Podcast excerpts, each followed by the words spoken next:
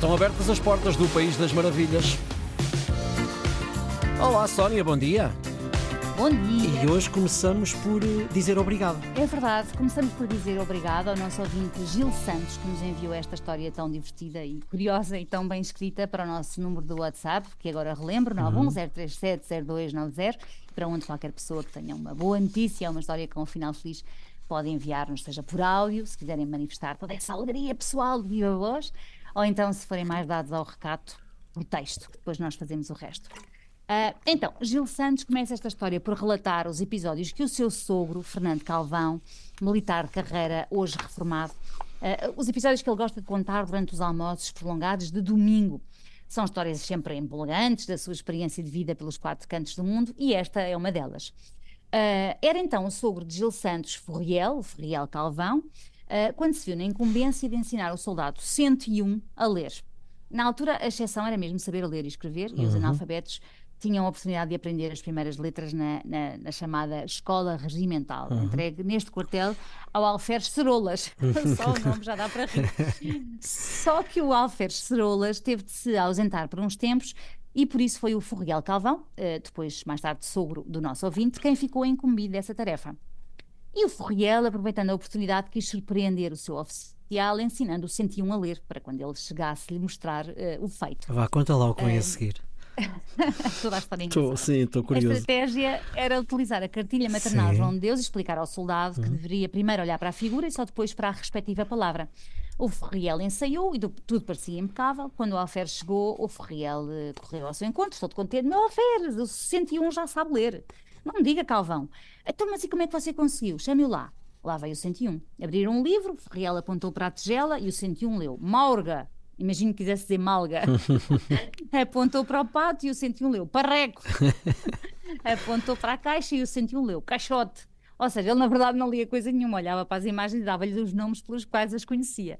Foi um fartote rir e acho que o Alferes foi praticamente a rebolar a rir da, dali para fora. Um belo cromo este, este 101. É, é, as histórias do 101 são, mais, são as mais famosas dos almoços de domingo com o sogro do nosso hum. ouvinte. De outra vez, o Ferreal Calvão estava a ensinar como funcionava uma metralhadora ligeira, cuja, cuja manga tinha assim vários furos laterais, eh, parece que é para arrefecimento do cano. Uhum. E o Ferreal, a brincar com os homens, a certa altura disse: Cuidado, porque se eu agora puser isto na posição de rajada e disparar, as balas saem por estes buracos laterais e vocês morrem todos. E o 101 em pânico gritou: Ai, rapazes, fugindo, que o Ferreal é maluco e lixa-nos a todos. Ele, em bom rigor, não disse lixa-nos, mas. Certo, mas certo, certo, podemos, certo. Não podemos certo, referir o que ele disse. Uh, e o nosso ouvinte, Gil Santos, deixou-nos ainda uma terceira história do 101, diz que tinha muitas mais, se calhar até tinha 101 histórias para contar. Uh, no início dos anos 50, em plena pujança do Estado Novo, a palavra de ordem, como sabemos, era amealhar, a poupança era assim mais ou menos uma religião. E um dos maiores problemas era fazer com que as botas dos militares durassem. Ora, o 101, que não tinha dinheiro e morava em Fafião, uma aldeia no Jerez, hum. cerca de 100, 100 quilómetros do, do quartel de Chaves, saiu do quartel para o fim de semana, na sexta-feira, a pé, chegava à sua aldeia ao sábado à noite, bebia um copito e regressava na mesma noite das Chaves. Eu, eu confesso que li isto e fiquei a achar que o 101 era um herói. Quer dizer, 200 quilómetros todos os fins de semana, parece-me parece quase oh, impossível. Meu Deus, sim, lá. sim. Talvez ele apanhasse uma outra boleia entre caminhadas, não certo, sei. Bom, certo. É claro é que com tanta distância percorrida a pé, quem pagava eram as botas. Uh, então o comandante passou a decretar que todos os que morassem a mais de 5 léguas da cidade, cerca de 21 quilómetros, uhum. estavam proibidos de gozar o fim de semana fora. E foi, como se imagina, um desconsolo para o 101 que deixou de poder ir a casa. E o nosso ouvinte diz que as histórias do 101 são, são muito mais do que estas, sempre fizeram as delícias dos seus almoços de domingo e agora vem a parte verdadeiramente curiosa. Então? O nosso ouvinte Gil Santos, a certa altura da vida, ali pelos anos 80, uh, eh, trabalhou e viveu no Jerez. E como amante de pesca desportiva à truta, uhum. ia muitas vezes pescar para o rio de Fafião, também conhecido por Toco. Uhum. Um dia encontrava-se ele sob a ponte da Pigarreira, quando passou por ele um pastor com o seu rebanho de cabras. Ele era conversador, começou a conversar com ele, e às tantas o pastor perguntou: Então, vosso Mercê, de onde é? E o nosso ouvinte retornou: Olha, sou de muito longe, sou de muito longe, uma terra que certamente não conhece, eu sou de Chaves. Não me diga, respondeu o pastor. Eu fiz lá a tropa em 1952.